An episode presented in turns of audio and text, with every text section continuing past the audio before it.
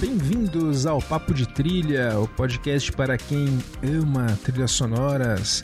Eu sou Gustavo Camargo e hoje nós vamos fazer mais um episódio sobre um grande diretor que lançou um filme recentemente. E nesse caso eu não tenho nem roupa para isso. É ninguém menos que Martin Scorsese, que se não for o maior, é sem dúvida um dos maiores diretores vivos, não só do cinema norte-americano. Aos 80 anos e uma carreira que já vem Desde 1968 a gente pode dar esse título a ele com tranquilidade. E a gente vai falar mais especificamente da música do Martin Scorsese, dos, da música dos filmes do Martin Scorsese. O diretor, ele é muito conhecido por um estilo que na época era único em relação a trilhas ele gosta de escolher pessoalmente as canções que vai incluir nos seus filmes e esse estilo de trilha dele, esse que a gente chama de trilha catada, é bem diferente de diretores como Robert Zemeckis, que a gente sempre fala, que escolhe sempre a música mais óbvia. Ele acaba escolhendo músicas que acabam ficando muito associadas aos filmes. Por exemplo, né, o, o tema de abertura, entre aspas, de Caminhos Perigosos. Como a gente vai pensar em outro filme com essa música?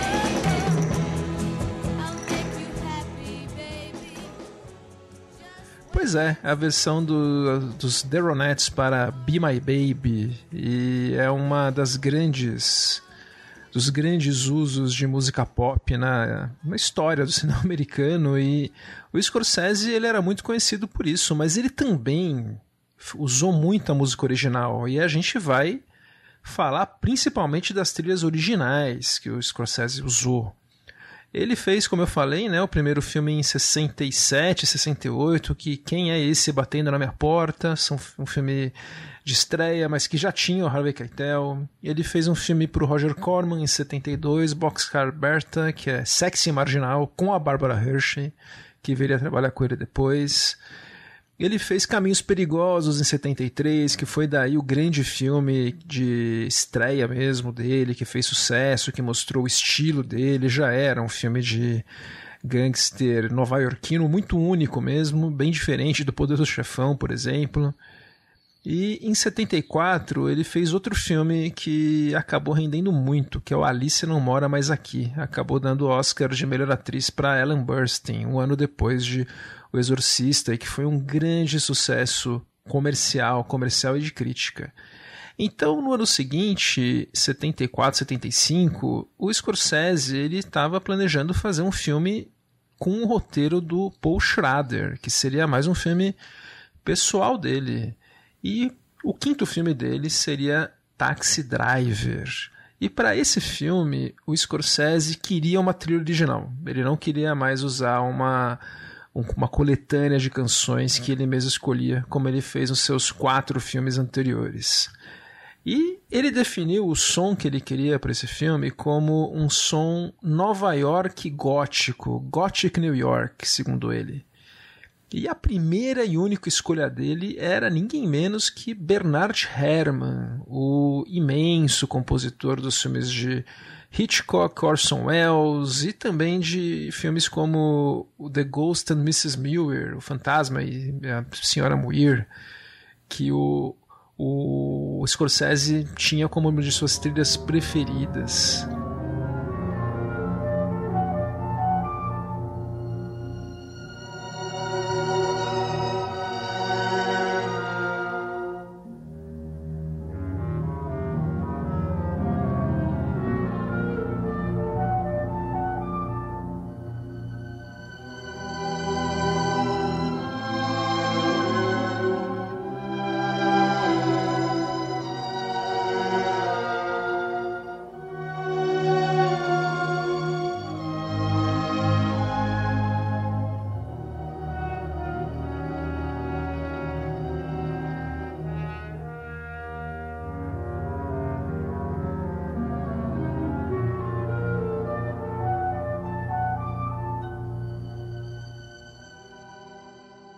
Era imenso admirador das trilhas, né, do, do Herman e principalmente do caráter espiral de suas composições. Eram composições que andam em círculos e quando a gente pensa que a melodia está acabando, ela termina, ela na verdade não termina, começa tudo de novo. E o Herman, ele estava numa fase da vida dele que ele estava sendo redescoberto. Ele era um cara que, tipo, tinha uma personalidade muito difícil, era uma pessoa irracível, que ao mesmo tempo que ele sempre quis muito ganhar dinheiro, ser, viver de música mesmo, e era um cara que trabalhava muito mesmo, mas ele nunca, nunca se vendeu entre aspas para Hollywood. Ele sempre, sempre quis trabalhar sozinho. Ele, por exemplo, quis deixar de ser membro da Academia de Hollywood, uma das poucas pessoas que deixou de ser membro da academia enquanto estava lá, falou não quero mais participar disso. E a filosofia dele, segundo ele, era parecida com o do Tolstói, que, entre aspas, águias são solitárias e pardais andam em bandos. Então ele gostava de ser um, um, uma espécie de lobo solitário e que realmente não fazia nenhuma concessão. Tanto que ele acabou tendo que sair de Hollywood, ele mudou para Europa, porque não dava certo nos estúdios, que não pensavam, não, não davam muito espaço para quem pensava diferente.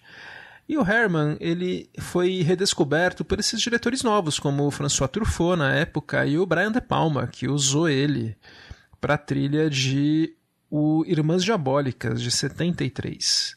Quem ouviu o nosso episódio Herman Hitchcock já sabe dessa história, desse renascimento do final do Bernard Herrmann. Então ele foi convidado pelo Scorsese nessa fase que ele estava muito feliz, ele estava muito satisfeito de estar sendo relembrado. E ele viu o filme em outubro de 75 pela primeira vez, mas já tinha lido o roteiro. O Scorsese entrou em contato com ele, que estava na Europa, como eu já disse, e o Herman, ele era um cara que era muito mal-humorado, quase no sentido caricato mesmo. Ele forçava um pouco, diziam, era um, quase um personagem. Ele falou: Eu não sei nada sobre motoristas de táxi e não quero saber desse projeto. Daí o Scorsese falou: Ó, oh, não é sobre um motorista de táxi. É e não é, né? Mais um estudo de personagem, leu o roteiro tal. Daí o Herman leu o roteiro e gostou. Ele falou pro, pro editor Paul Hirsch, de quem ele ficou amigo, depois do Irmãos Diabólicas, que era um filme que era tão violento que parecia fazia o Irmãos Diabólicas parecer um piquenique de domingo. E o Herman, ele já estava muito doente também. E ele foi para Hollywood gravar a trilha, né? E sempre era um cara muito inquieto mesmo, um daqueles compositores que sempre é, era muito original. E ele definiu que o que evocaria a solidão e o isolamento do protagonista vivido pelo Robert De Niro seria um solo de saxofone. E esse tema surge inesperado e inesquecível assim que nós vemos os olhos do Travis Bickle olhando de um lado para o outro, banhado na luz vermelha da, dessa Nova York de pesadelo que o Herman filma, que o Herman, que o Scorsese filma e então a música começa com uma com percussão pesada, como num filme quase de terror mesmo, e vai para esse jazz. Vamos ouvir.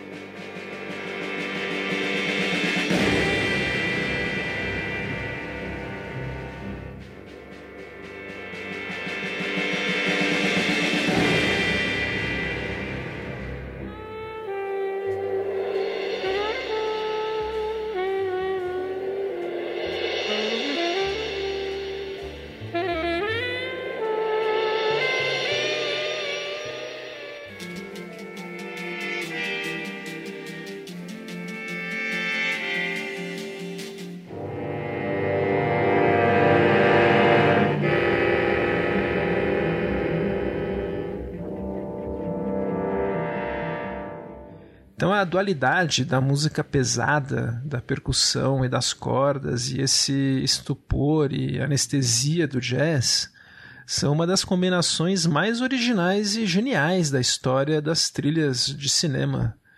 Tanto que é impossível hoje nós dissociarmos essa visão de pesadelo da Nova York que o Scorsese filma nesse filme, né, no Taxi Driver, com a música do, do Bernard Herrmann. O Herman, né, como eu falei, ele tinha uma sempre buscava, né, uma visão bem intelectual para a trilha. E o filme, né, a gente sabe que é esse estudo de personagem desse cara que tá aos poucos cada vez mais se isolando, enlouquecendo, fazendo escolhas erradas e tem tem ilusões sobre mulheres e tem, tem muitos problemas com o trato com as mulheres. A gente vê isso com a personagem da Sybil Shepard, que ele leva pateticamente para um, um cinema pornô, uma das cenas mais constrangedoras do cinema, e ele acaba quase de maneira obsessiva encasquetando com uma menina de 12 anos que parece que ele está, na verdade, não querendo livrar ela, mas competir por ela com o gigolô e, e os mafiosos que a que se aproveitam, que a prostituem. Então é um, é um, personagem completamente escroto. E no final termina com um banho de sangue que é um dos mais famosos também da história do cinema, até hoje é pesado e a ideia do banho de sangue é que não tivesse trilha, já que as imagens falam por si. Mas, para as consequências, o Bernard Herrmann fez uma faixa para a tomada longa que o Scorsese faz, mostrando todo o, todo o trajeto aí da, da pilha de corpos que a loucura do Travis acabou. Vamos ouvir.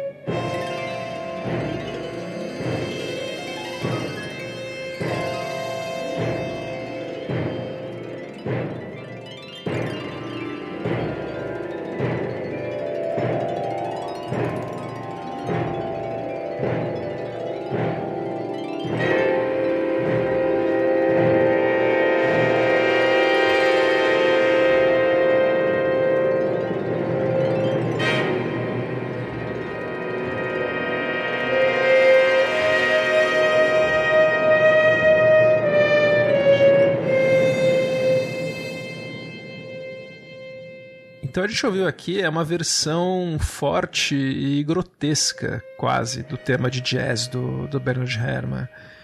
Segundo ele, ele falou para o produtor Michael Phillips, ele disse que esse desfecho foi para usar o tema, né, para mostrar que foi para aí que as ilusões do Travis sobre mulheres o levaram. Então, isso tudo foi causado pelos, pelos devaneios dele, pelas ideias fracas dele que aquele tema de jazz simbolizava.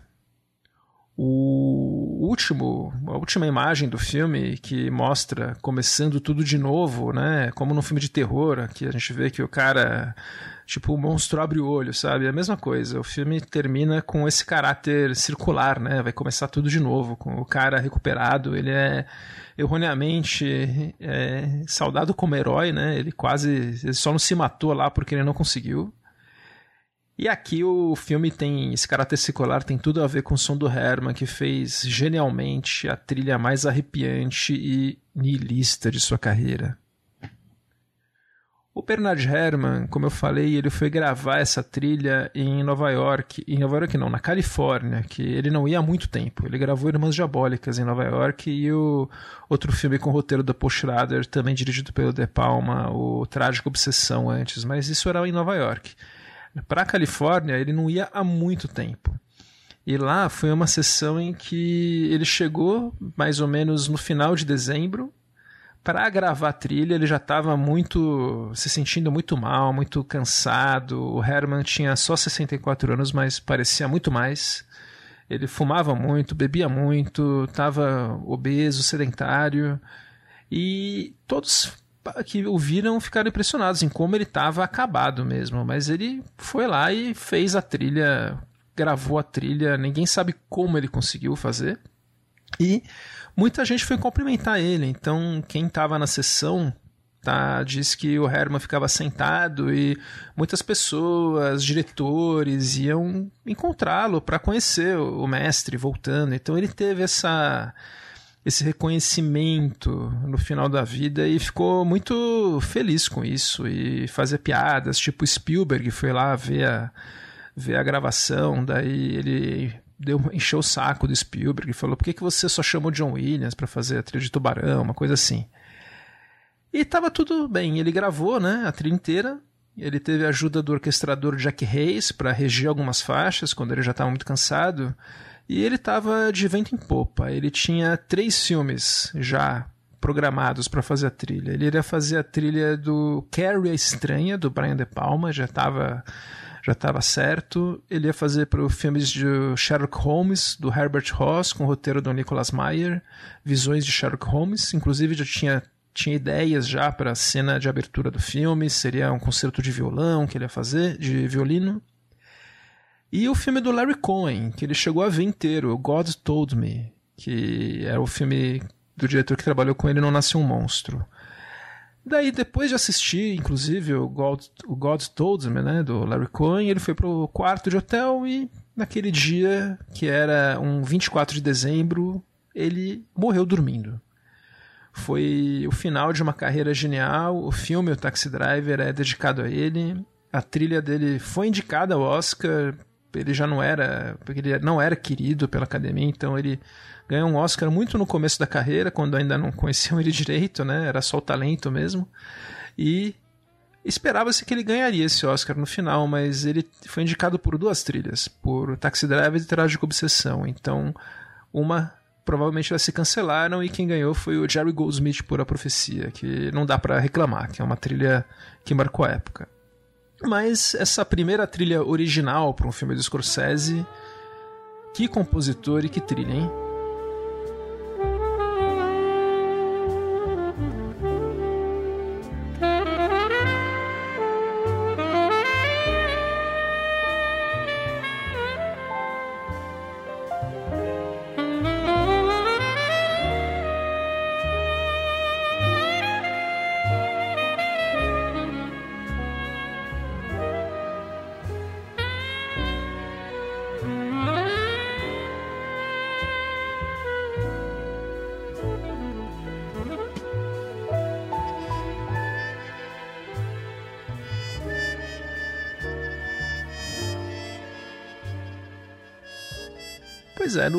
Ano seguinte, o Scorsese ele decidiu fazer um filme estilo musical à moda antiga, o chamado New York, New York. E para esse filme ele encomendou canções originais para a mesma equipe que trabalhou com o Bob Fosse em Cabaré, o compositor Ralph Burns, que fazia a trilha e as adaptações, o músico John Kander, que fazia a música das canções, e o Fred Ebb, que fazia as letras. O filme é um que não fez muito sucesso na época, tem cenários grandiosos, tem uma fotografia muito bonita, é um musical que é com cenários grandes, é uma carta de amor do Scorsese ao gênero mesmo, mas no estilo dele, né, com personagens altamente autodestrutivos, Robert De Niro, um saxofonista, Liza Minnelli e uma canção que ficou famosíssima depois foi justamente o tema de New York, New York, que todo mundo conhece.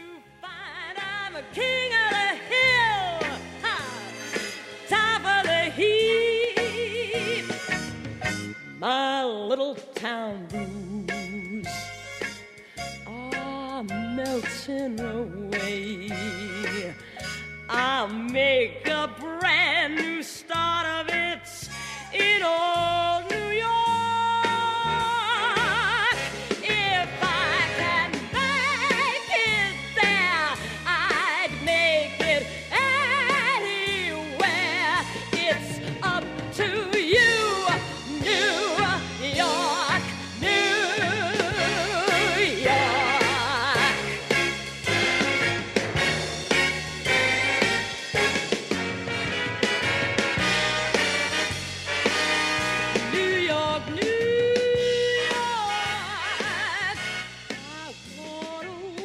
Essa canção ela foi composta para esse filme, é uma canção original. Ela não foi, não entrou no Oscar, não foi indicada porque o filme não, não fez sucesso mesmo. E ela foi redescoberta anos depois, quando ela foi regravada pelo Frank Sinatra em 1980, que acabou sendo a versão mais conhecida. Mas é uma música original para um filme do Martin Scorsese. E em 78, o Scorsese ele fez um filme concerto para uma banda que chamava justamente The Band, que iria encerrar a carreira. E ele filmou é, os concertos, né? E o filme foi chamado A Última Valsa, The Last Waltz, que é um filme concerto que se fazia bastante na época. O Scorsese foi um dos editores de Woodstock, do, do documentário. E um dos membros dessa banda era o Robbie Robertson, um músico canadense.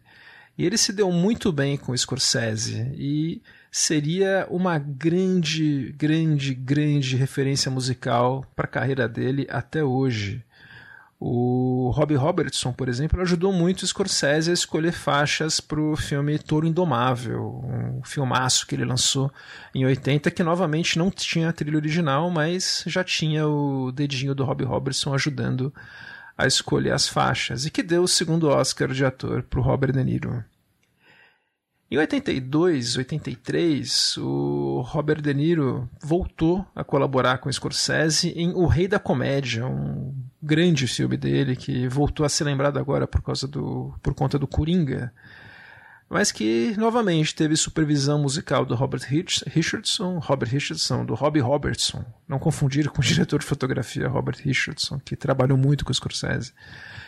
Mas ele trabalhou como supervisor, o filme tinha muito pouca trilha, mas tinha uma ou duas faixas do compositor Bob James, que emulavam os temas de um programa de entrevistas de late night, que é um dos, um dos cenários do filme.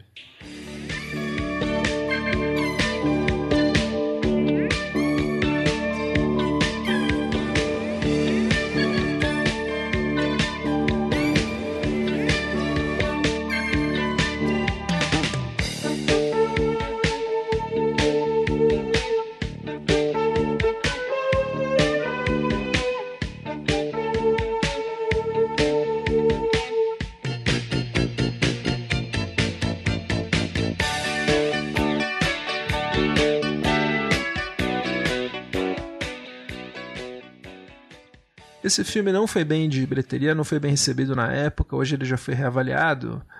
E o Scorsese acabou entrando numa grande depressão nessa época. Ele já estava se livrando do vício de cocaína que quase o destruiu aí no final dos anos 70. E ele acabou fazendo um dos filmes mais divertidos e mais paradoxalmente difíceis, porque é quase um pesadelo da carreira dele. Um dos melhores também, que é o Depois de Horas, de 85.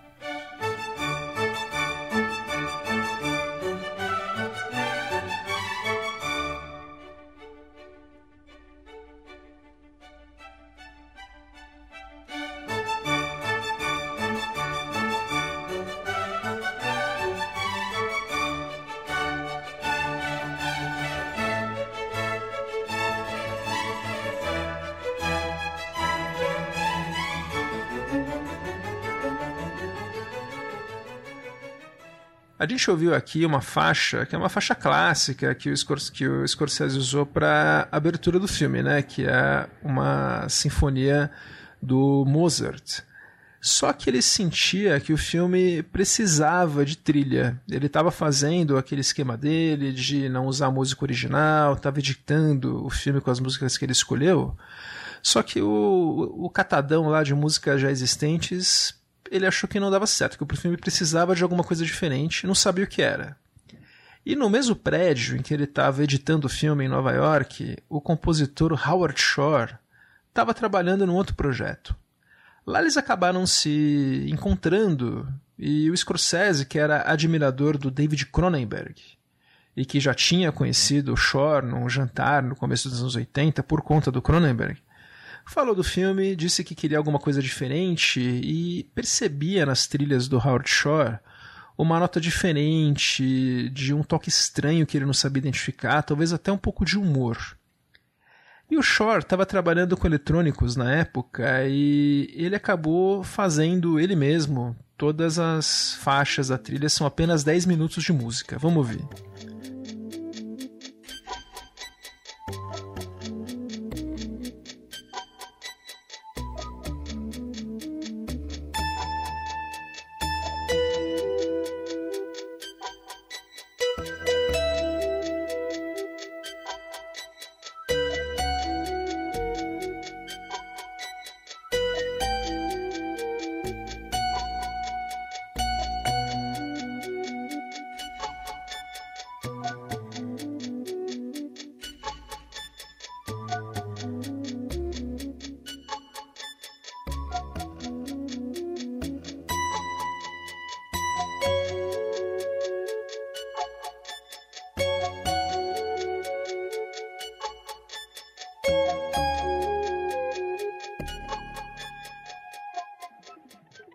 A gente ouve aqui, né? São quatro faixas que ele fez que se chamam Nove da Noite, Meia-Noite, Três da Manhã e Seis da Manhã. Que é o filme, o filme vai evoluindo, né? E que vão ficando cada vez mais elaboradas, mas sempre, sempre minimalistas, nunca, nunca muito grandes.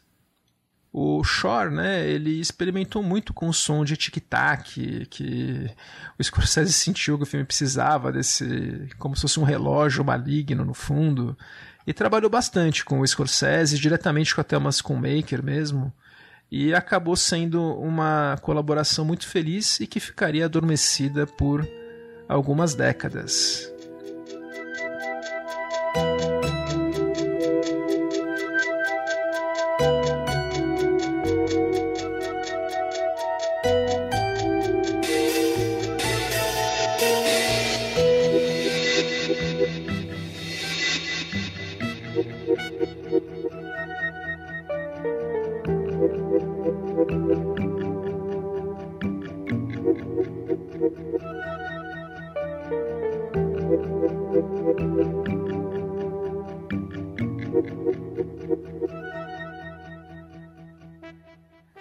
Seguinte, em 86, o Scorsese fez um filme de estúdio, outro, né? Depois de Horas também era um filme da Warner, mas era um filme da Touchstone Pictures. Um filme, um projeto para o Paul Newman, A Cor do Dinheiro. E ele já pediu dessa vez para o Rob Robertson fazer uma faixa só original para o filme, seria um tema para o filme, que acabou sendo uma faixa bem contemporânea, anos 80 mesmo, pro Rob Robertson, o fiel colaborador dele.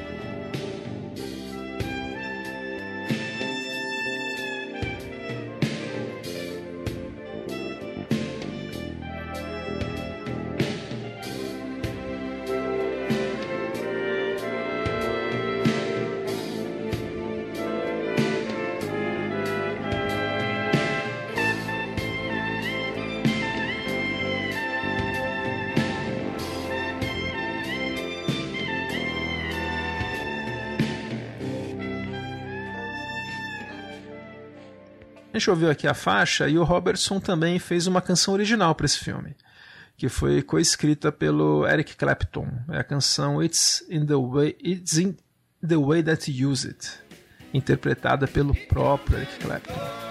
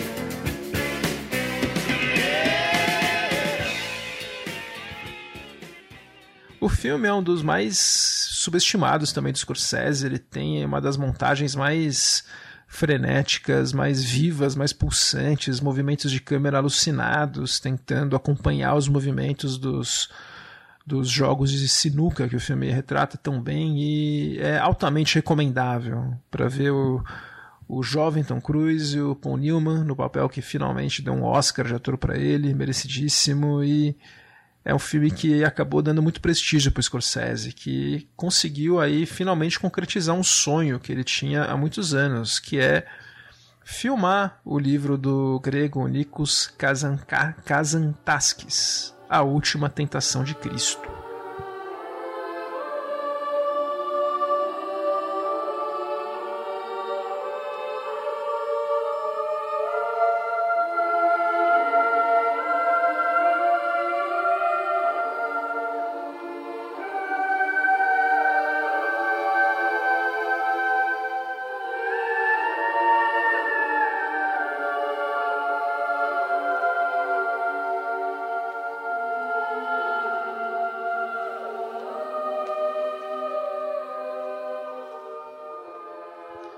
Nós estamos ouvindo aqui o, a trilha que o Scorsese pediu para o compositor inglês Peter Gabriel fazer. Ele tinha convidado o Gabriel desde 83 para fazer essa trilha. E o Peter Gabriel, ele já tinha saído do Genesis, né, o, o, grupo que ele participava com o Phil Collins, há mais de 10 anos e tinha feito alguns álbuns em que ele mesclava sons da, do Oriente Médio, Norte da África e o Scorsese achou que seria o melhor melhor pessoa para representar essa luta do Cristo entre o divino e a humanidade de uma maneira poderosa e sem dúvida original. Não se fazia isso na época. Chamar o Peter Gabriel para fazer uma trilha de um filme bíblico foi uma escolha muito, muito diferente, muito muito fora da curva e que rendeu frutos incalculáveis. É uma trilha perfeita.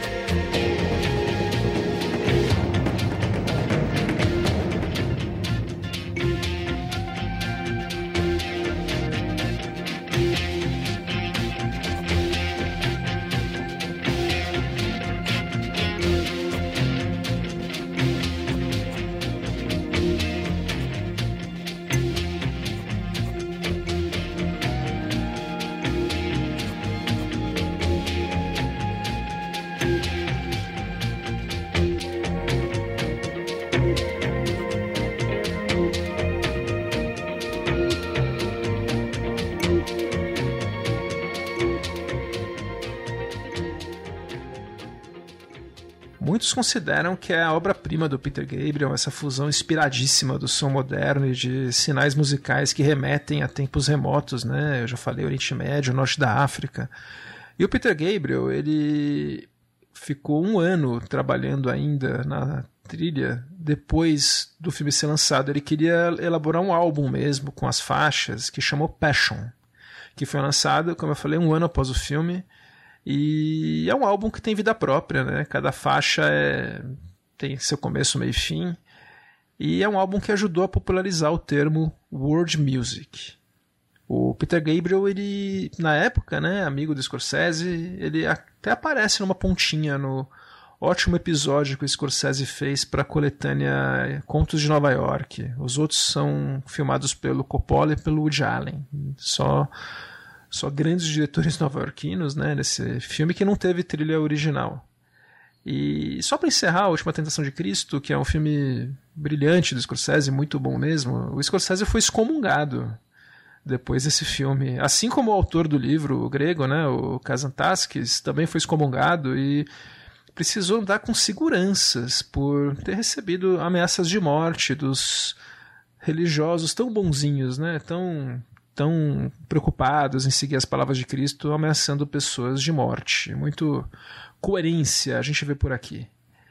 E, bom, seguindo, né, o Scorsese em 90 fez uma de suas obras-primas, né, um maravilhoso filme Os Bons Companheiros, um dos grandes filmes dele, talvez muita gente acha que é o maior.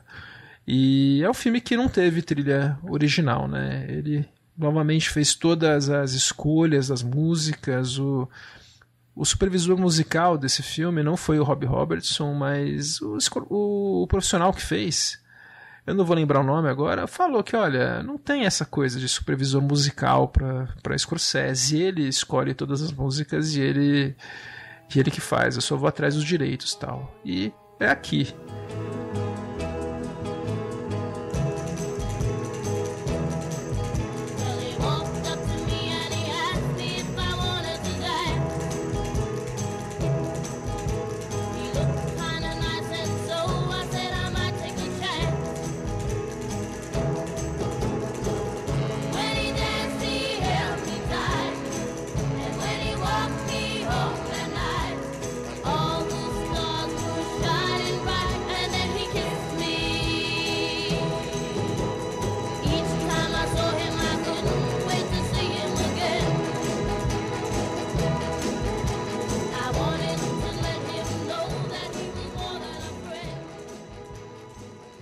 Choveu aqui uma das, das faixas mais, mais é, icônicas que ele usou no, no Os Bons Companheiros. Mas o projeto dele que iria, iria resultar em trilha original, quase original, seria o curioso Cabo do Medo, de 91. Eu digo curioso porque marcou uma nova colaboração com o seu compositor de Taxi Driver, que já estava morto, morreu terminando de fazer a trilha do filme dele, o Bernard Herrmann. Ele que fez a trilha do filme original de 62, dirigido pelo J. Lee Thompson. E quando foi refilmar o filme, o Scorsese queria usar a trilha do Herrmann. O compositor Elmer Bernstein conheceu o Scorsese fazendo a trilha do filme Os Imorais, The Grifters, que foi dirigido por Stephen Frears e produzido por Scorsese. E ao saber que o próximo filme do Scorsese seria O Cabo do Medo, ele se, se adiantou e falou: Olha, eu conheci o Herman muito e eu quero fazer a adaptação das faixas dele. E foi uma adaptação brilhante.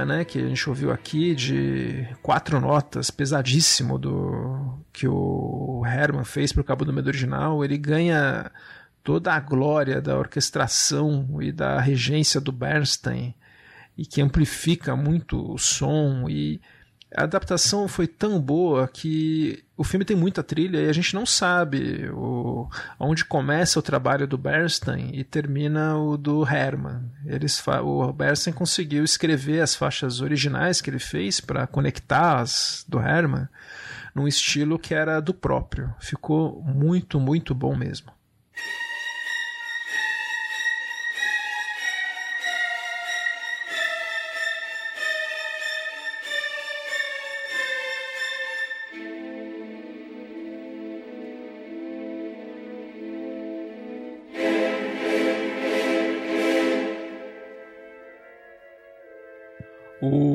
Cabo do Medo foi um sucesso de crítica e público. E o Scorsese faria dois anos depois uma adaptação de época do livro de Edith Wharton, a época da inocência e se esperava que ele fosse usar apenas músicas da época, mas com grande, com grande surpresa e comemoração mesmo, os fãs de trilha viram que ele contratou Elmer Bernstein para fazer uma trilha original para o filme. O, a gente já falou dessa trilha e da colaboração do Bernstein com o Scorsese no nosso episódio só sobre Elmer Bernstein, que é um dos nossos compositores da Sociedade dos Compositores Mortos, um dos grandes gênios da, das trilhas, e ele não decepcionou nada, que ele fez uma trilha maravilhosa.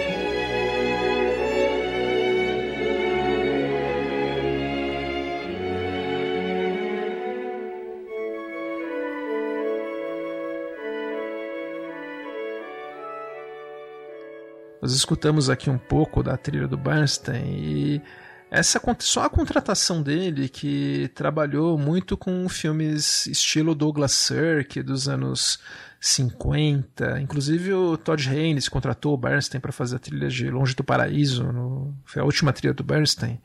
Mostra que o Scorsese queria esses elementos de melodrama que o compositor entrega, né, maravilhosamente e que ajudam muito a tornar o filme menos frio, mais vibrante, como resulta mesmo. O Scorsese queria esse ar de melodrama para o filme que, que assim faz toda a diferença, né? É muito diferente de um filme estilo James Ivory, por exemplo, e, e é uma história de Nova York, né? Então é um é algo que o Scorsese faz é, tem muita propriedade para falar.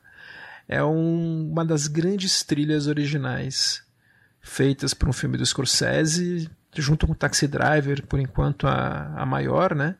E foi merecidissimamente indicada ao Oscar.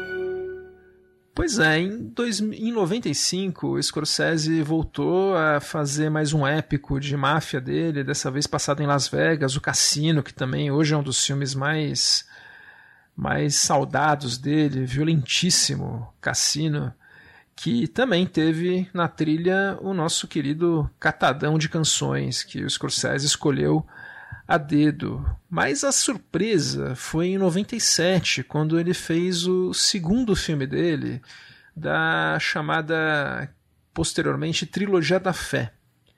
Era o filme Kundum, como eu já falei, lançado em 97, um dos menos vistos e menos lembrados da carreira do diretor, e que teve uma surpreendente trilha do Philip Glass.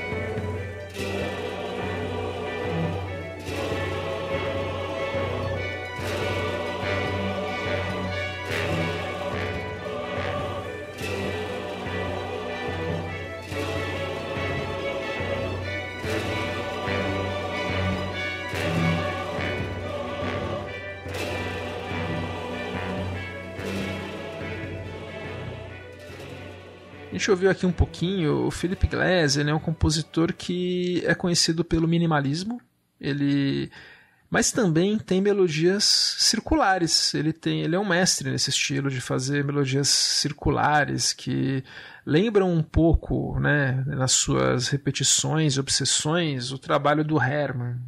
E o Scorsese gosta desse estilo e admira o trabalho do nova-iorquino Philip Glass, que é um cara que já tinha feito algumas trilhas, ele já tinha feito os filmes Koyaanisqatsi, do Geoffrey Reggio, tinha feito Mishima, produção do Coppola, mas fez o Candyman, por exemplo, mas não tinha feito ainda uma grande trilha para um grande filme de um grande diretor mainstream. E foi muito legal ver essa contratação dele, né? Depois do World Music que ele usou para a Última Tentação de Cristo, chamar o Philip Glass para fazer a música do projeto dele budista, né? Falando da vida do Dalai Lama. E essa trilha do Philip Glass rendeu a sua primeira indicação ao Oscar.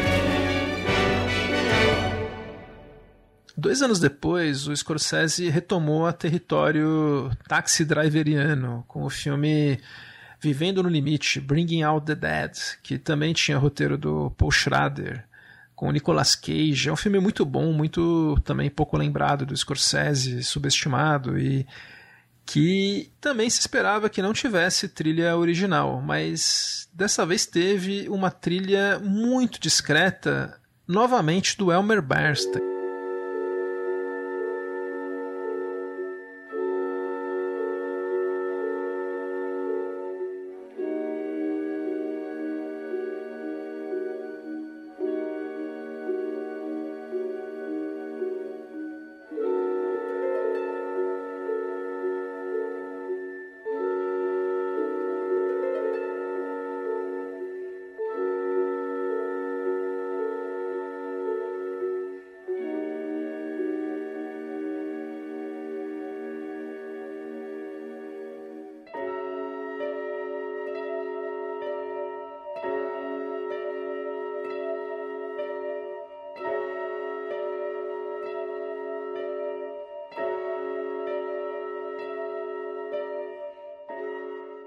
Olha, a gente ouviu aqui, né, são vinhetas com poucos instrumentos, sinistras, climáticas, curtas, bem diferentes do ritmo alucinado, quase aloprado que esse filme tem.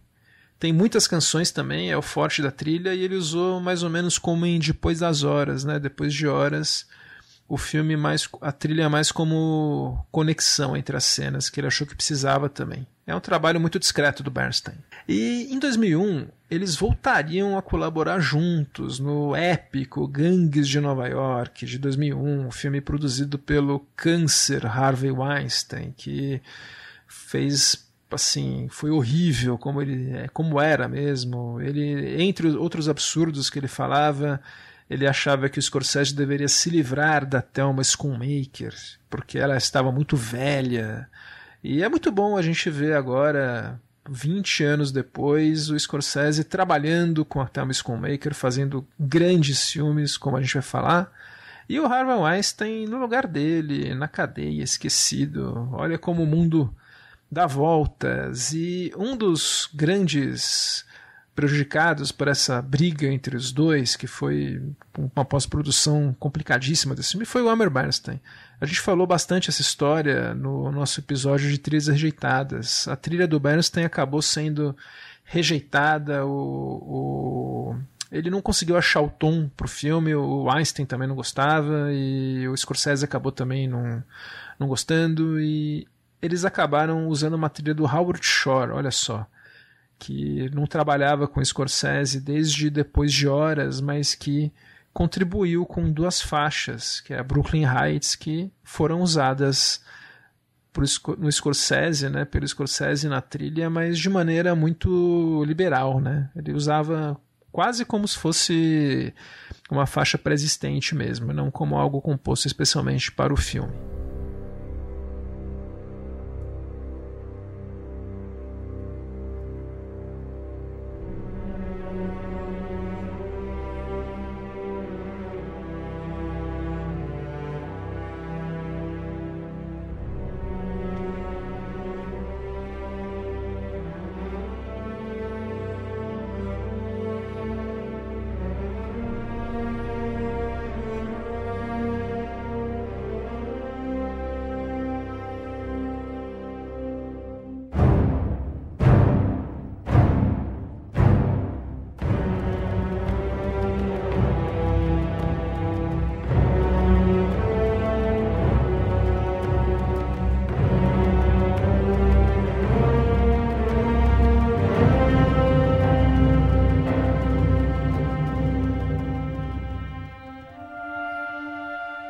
O Gangue de Nova York também rendeu uma canção original do U2, que é The Hands That Build America, que chegou a ser indicada ao Oscar e perdeu, mas é uma, uma canção original feita para um filme do Scorsese.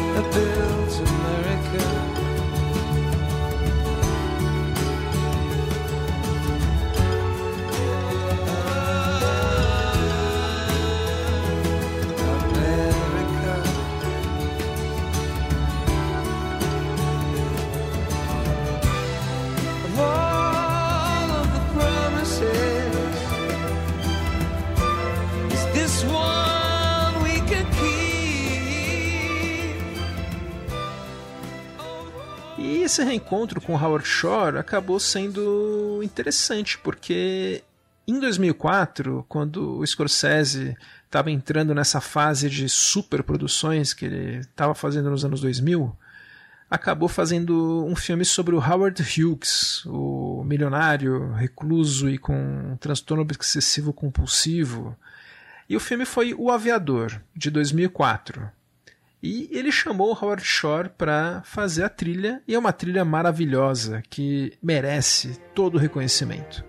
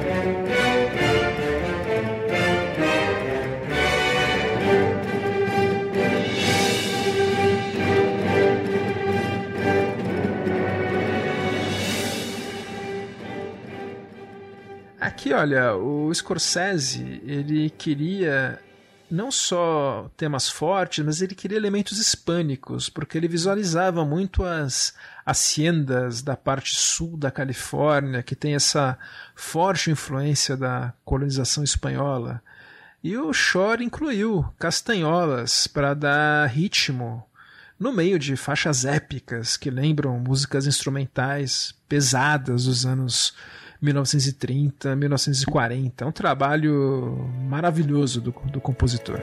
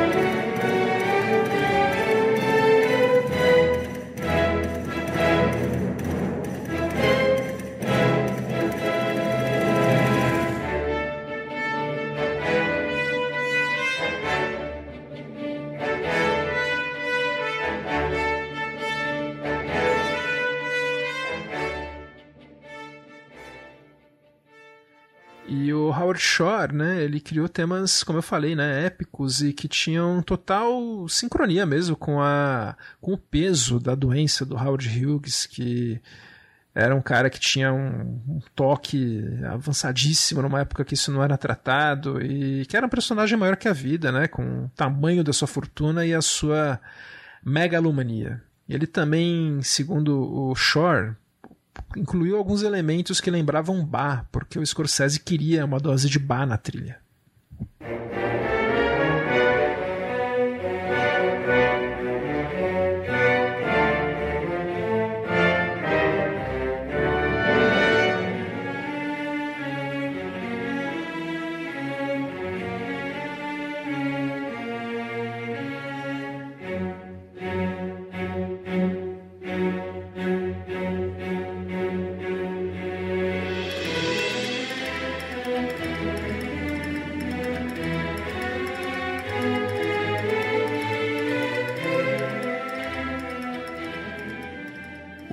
Scorsese estava gostando muito de trabalhar com Howard Shore, né? Já era o, o terceiro filme que eles faziam juntos e no dois anos depois o Scorsese iria lançar outro daqueles filmes de máfia dele. Era um filme já dessa vez passado em Boston, um remake, né, do, do filme asiático, mas que ele transferiu para Boston e que teria toda a cara de um daqueles filmes que só teria músicas pré-existentes, do estilo Scorsese mesmo, tipo Caminhos Perigosos, Bons Companheiros, Cassino. Só que para Os Infiltrados, de 2006, ele pediu trilha original para o Howard Shore. E o resultado foi o melhor possível. Vamos ver.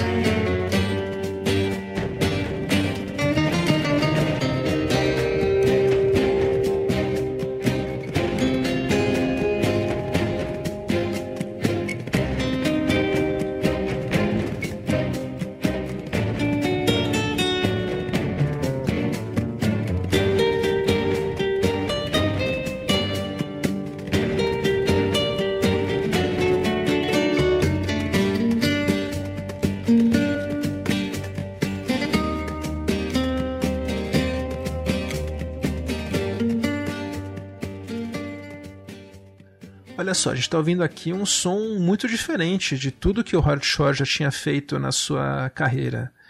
Ele usou muito violão porque ele queria que tivesse uma sensação de tango. Scorsese né, dizia para o Shore que todos os personagens dessa trilha do filme deveriam parecer que estavam dançando um tango. E o, um tango também tem essa impressão, né, de que não acaba bem, né? O tango tem esse som de tragédia. E o Scorsese queria que a trilha não só fosse uma trilha que desse ritmo pro filme, mas que desse essa impressão de que nada iria acabar bem.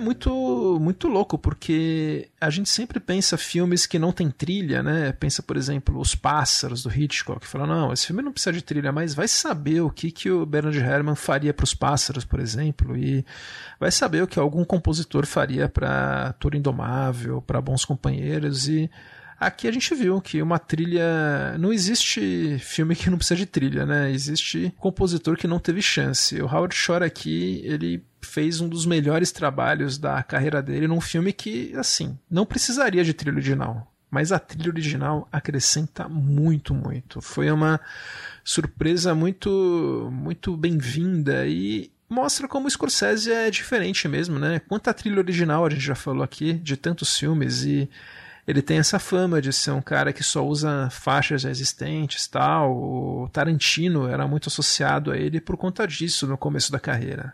E foi com grande surpresa que para o próximo filme dele, depois de Os Infiltrados, que foi o Shutter Island, em português Ilha do Medo, que foi lançado em 2010, ele não optou em usar o Howard Shore.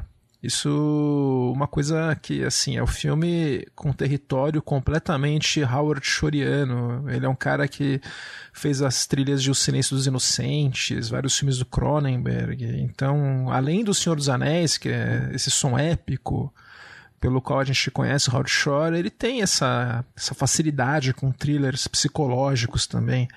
E o Scorsese, ainda bem, é um cara super inquieto. E ele voltou ao parceiro dele, o Robbie Robertson, que está aí com ele desde 78, um amigo muito próximo dele. E falou: vamos fazer junto essa trilha, me ajuda a escolher as faixas. E a ideia é que não soasse como música de filme. O Scorsese queria que não tivesse um som de trilha sonora. E eu acho muito legal ele ser esse diretor inquieto que não se acomoda. O filme foi um imenso sucesso, não teve trilha sonora original, eram só músicas pré-existentes e a música mais presente no filme é essa aqui, que é Fog Tropes, composta em 1981 pelo compositor norte-americano Ingrid Marshall e aqui performada, conduzida pela orquestra do John Adams. Vamos ouvir.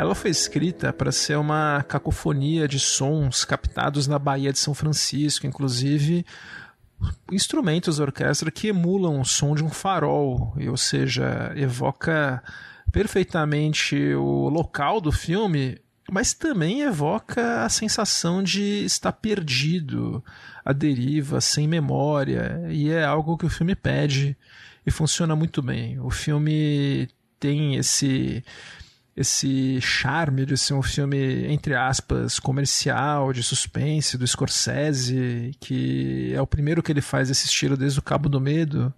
É meio cômico que chamou Ilha do Medo aqui até. Mas é um filme que eu gosto muito também. Eu acho que é um filme para ver no cinema, com uma fotografia maravilhosa, direção de arte do Dante Ferretti, que estava trabalhando muito com o Scorsese nessa época. E é um filme, bom, no Scorsese no auge que ele sempre esteve e continuando rendendo muito. Esses filmes dessa fase blockbuster aí de grandes produções do Scorsese renderam muito dinheiro. Não é à toa que ele consegue fazer os projetos. Esse aí custou 80, muito caro, mas rendeu quase 300 milhões. Ou seja, sucesso e sucesso também teve o filme dele de 2011, que foi Hugo, a invenção de Hugo Cabri, um filme baseado num livro do Brian Selznick, que era um filme mais mais infantil, uma fantasia dirigida pelo Scorsese. E aqui ele quis uma trilha sonora grande, com orquestra, mais tradicional mesmo.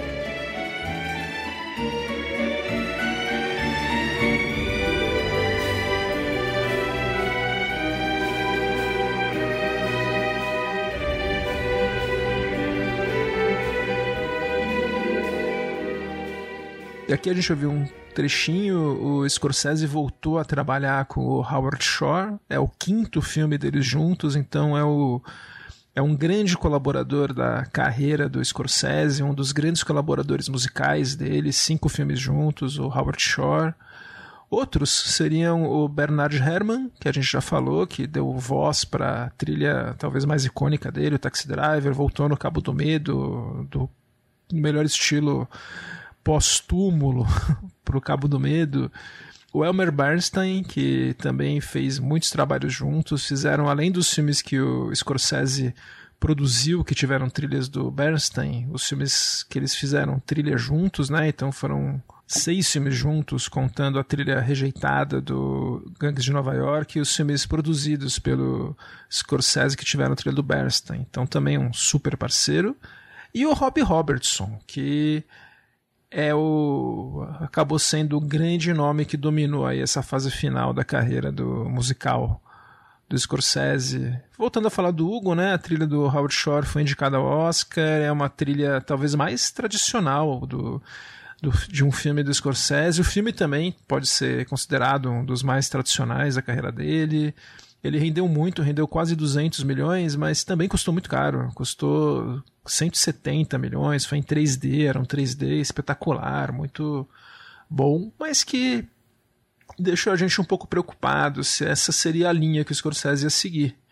Mas não, o cara voltou dois anos depois, em 2013, com um dos grandes filmes da carreira dele, O Lobo de Wall Street, que voltou a ter um catadão aí de músicas. Eu falo isso no bom sentido, né? Com supervisão musical do Robbie Robertson, que agora trabalharia aí nesses próximos, nesses últimos quatro filmes do Scorsese, seria o grande nome musical. Ele então voltou para o Robbie Robertson e eu acho que é um, assim, é um dos grandes filmes do Scorsese mesmo. O, a faixa final que eles escolheram é uma que chama Cast Your Fate to the Wind, composta pelo Vince Guaraldi, o compositor do tema do Snoopy, por exemplo, compositor de jazz. Ele escreveu essa faixa em 62.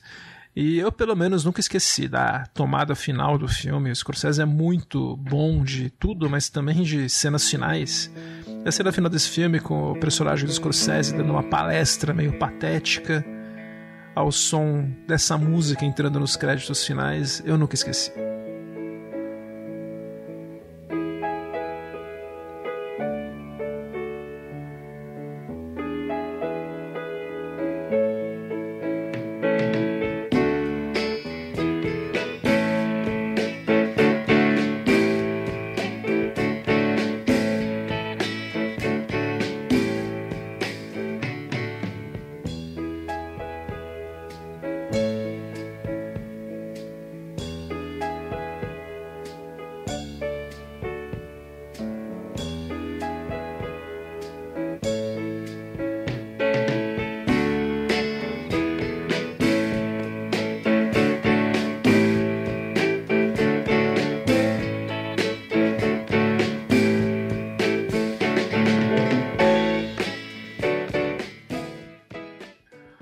Wall Street foi um imenso sucesso de crítica comercial, rendeu 400 milhões, muito, muito bem sucedido mesmo.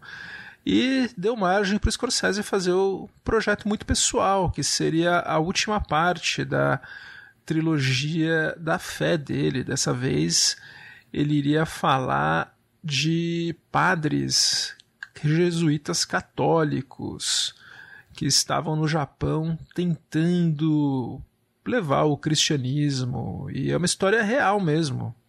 E o filme é O Silêncio, com o roteiro dele e do Jay Cox.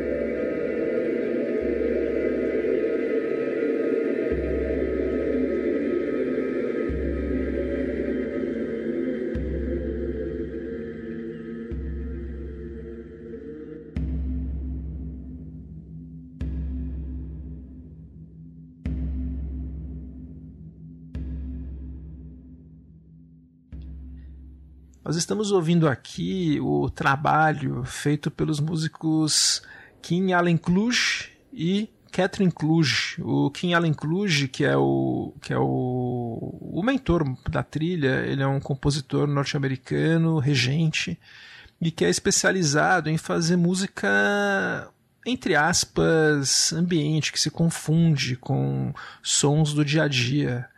E é mais ou menos o que seria uma trilha do Trent Reznor e do Atticus Ross, mas sem instrumentos eletrônicos ou principalmente focados em instrumentos acústicos que existiriam na época. O, o trabalho deles aqui é muito, é praticamente subliminar e ajuda muito o filme. O filme é outro filmaço do autor. Um, talvez o talvez o meu preferido da trilogia, dessa trilogia do silêncio, apesar de eu gostar muito da Última Tentação de Cristo, eu acho que esse é um dos grandes filmes da carreira do Scorsese mesmo. O elenco é muito bom, o Andrew Garfield e o Adam Driver estão ótimos.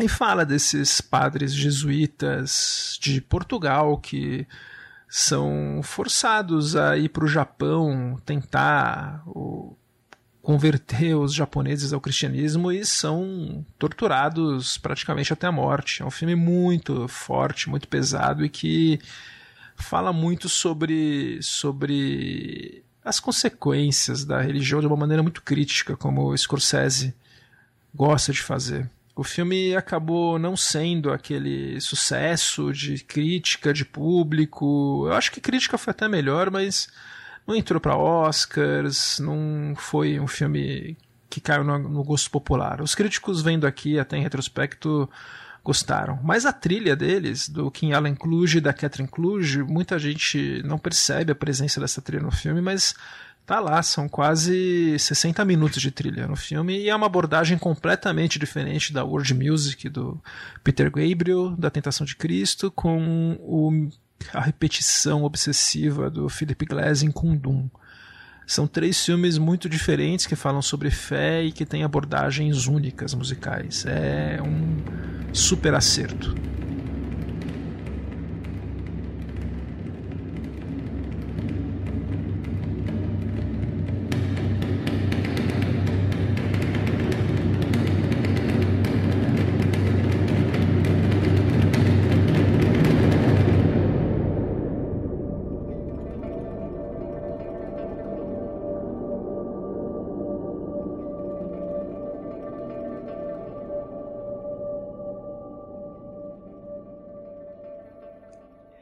Olha, dois anos depois, o Scorsese voltou a fazer um daqueles filmes de máfia dele, que ele já acaba sendo uma coisa periódica na carreira dele, mais ou menos a cada 10 anos ele faz um desses. E aqui, nos anos 2010, chegou a vez de O Irlandês, que foi uma produção da Netflix, que reuniu ele novamente com o Joe Pesci com o Robert De Niro e pela primeira vez com o Al Pacino. E voltou o catadão de canções novamente, escolhidas pessoalmente pelo Scorsese, com muita ajuda do Robbie Robertson. A diferença é que aqui o Robbie Robertson fez um tema original para o filme, uma faixa que é um tema meio soturno, com gaita, cordas meio ameaçadoras. É um filme sobre máfia, gangsters, mas também muito sobre envelhecer. E eu acho que essa faixa do Robbie Robertson, com essa estranheza, fala muito também dessa estranheza da gente se ver velho num asilo de repente, como o filme mostra.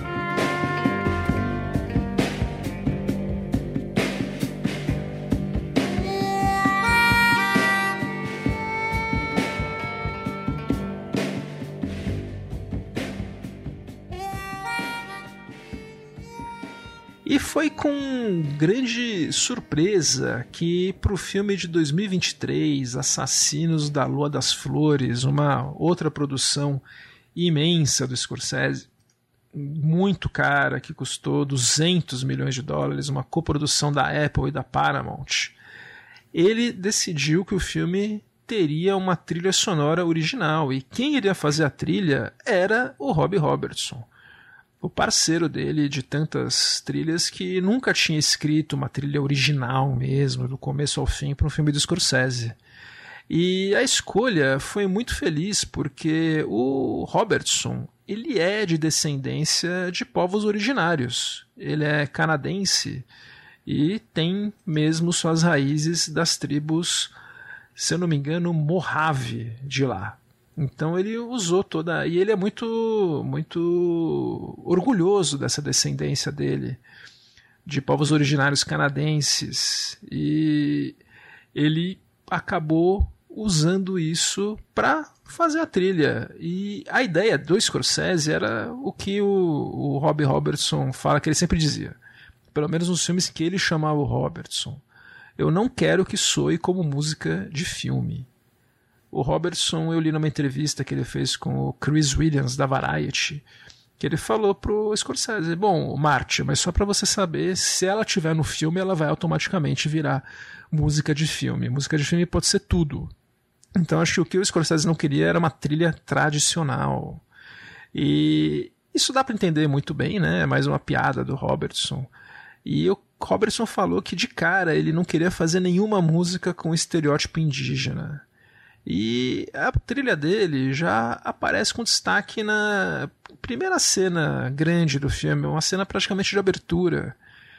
E a gente escuta o som que o Robertson fez para a sequência belíssima em câmera lenta, em que nós vemos gotas oleosas de petróleo sujando os Osage, que comemoram a descoberta de petróleo nas terras que eles, que eles foram designadas, né? eles foram expulsos das terras originais deles colocados num estado que eles não queriam estar e, para azar dos homens brancos, lá estava cheio de petróleo.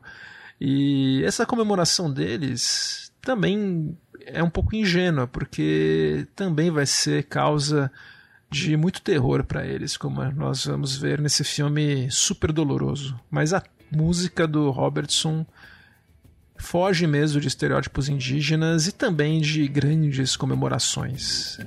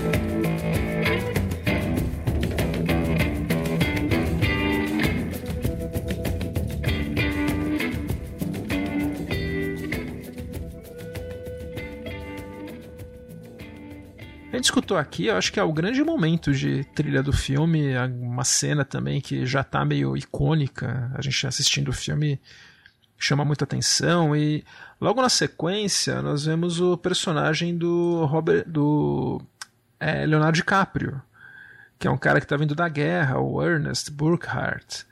e ele encontra o tio dele nessa pequena cidade, Fairfax, em Oklahoma. E o, o tio dele, né, que é o Robert De Niro, que tá. Os dois, aliás, estão ótimos no filme. É o William Hale, que pode chamar de Rei no filme, ele gosta de ser chamado de Rei. E é praticamente uma figura que nós conhecemos muito aqui no Brasil. Ele é o coronel da cidade que corrompe não só os familiares, como médicos, policiais. É uma figura que a gente conhece muito bem aqui. E para a chegada do DiCaprio, para para essa, essa fase nova da vida dele, a gente escuta essa faixa com um clima de otimismo, com gaitas, percussão, um som bem contemporâneo. A faixa chama My Land, My Land.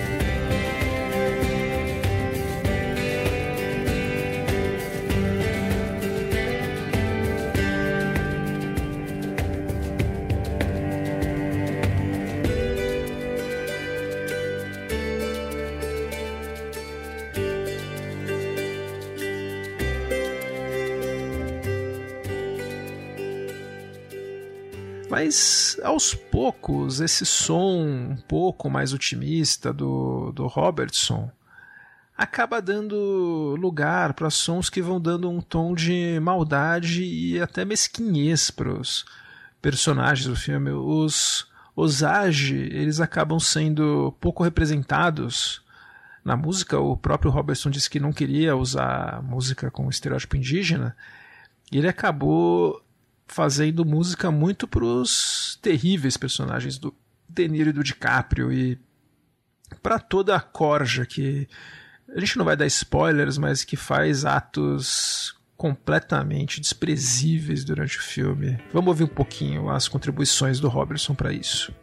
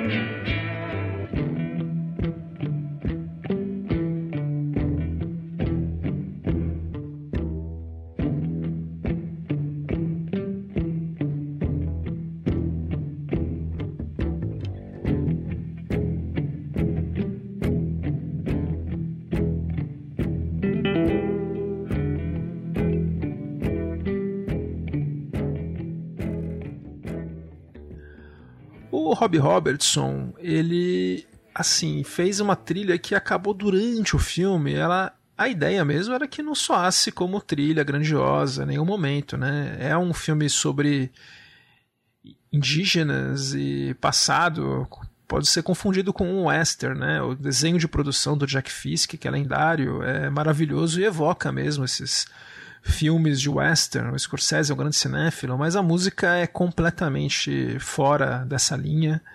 E o que é muito bom, acaba deixando o filme com esse ar único mesmo, essa cara que só ele tem. É um filme que eu acho um outro filmaço do Scorsese. Ele é montado em praticamente duas partes. Né? Os primeiros 90 minutos mostram os crimes e os últimos 90 as investigações. E a trilha do Robertson funciona muito bem, foi um, uma ótima escolha. O Robertson, inclusive, para as faixas finais, em que nós vemos o, uma cena muito bonita do, no final, dos índios formando uma flor humana praticamente. uma faixa que não foi composta por ele, mas é uma música autêntica cantada pelos Osage que está acreditada ao músico Scott George. Vamos ouvir.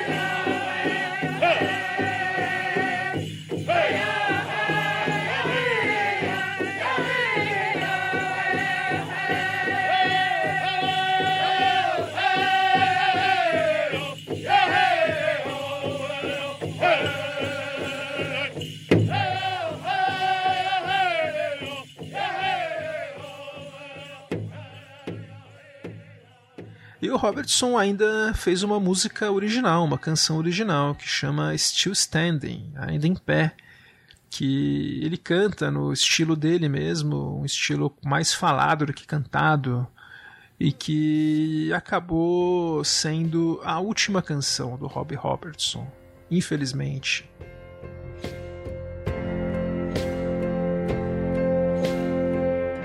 You know, we were almost gone. The vanishing breed. But I'm still here. Yeah, I'm here. Turn my world upside down. Wanna bury me in the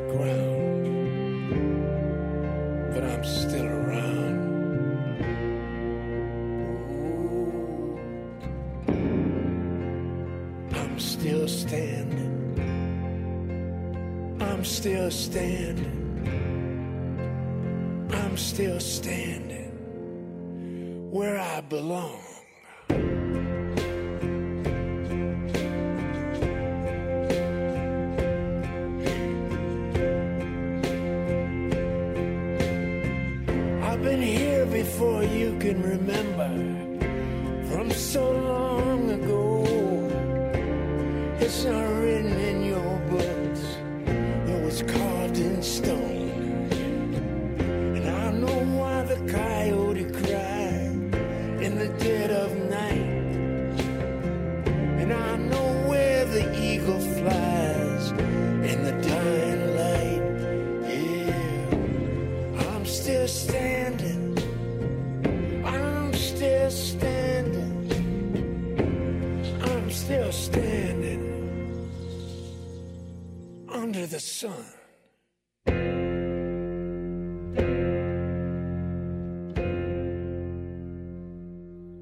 Digo isso porque ele, que já tinha, já estava muito doente, apesar de estar conseguindo trabalhar, mas ele tinha, tinha complicações.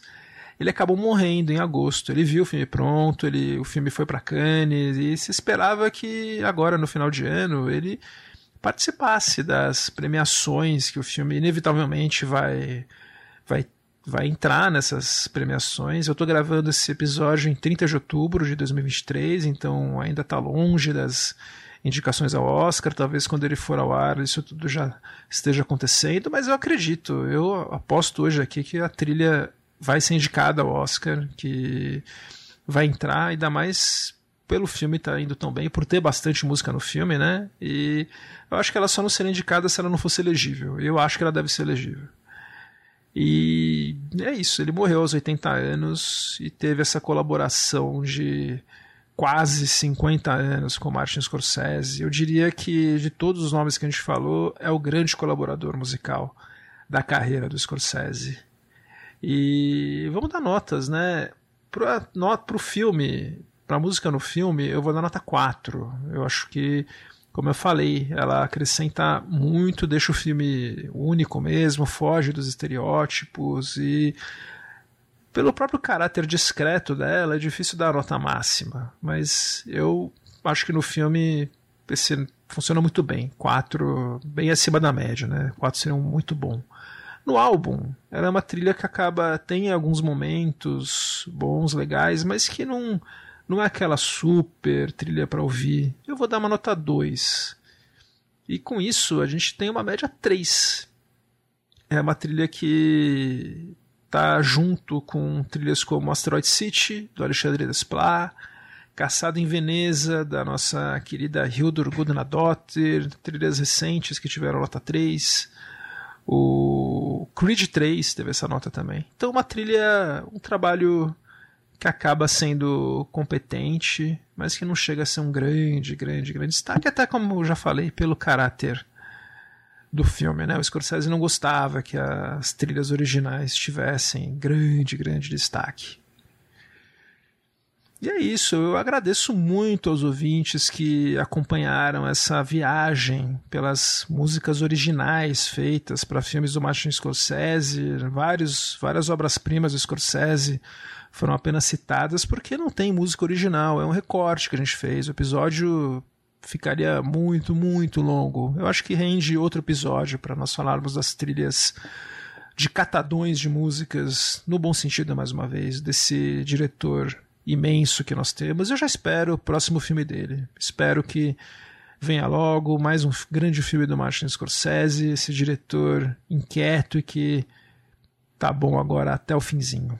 Eu agradeço muito mais uma vez a quem ouviu até agora. Quem quiser entrar em contato comigo, é só falar no papotrilha no Instagram e no Twitter, o shitter do Elon Musk. Eu tô também no Spotify, é só falar na, na caixa de comentários do Spotify, que nós lemos todos os comentários. E um convite, em duas semanas teremos mais episódios e fãs de Maurício Selma, não se não se acanhem, ele está realmente entre nós. Em breve, em breve teremos muitos episódios com o co-criador do do Papo de Trilha, nosso querido Maurício Selma. E é isso. Sou Gustavo Camargo. Até a próxima. Tchau.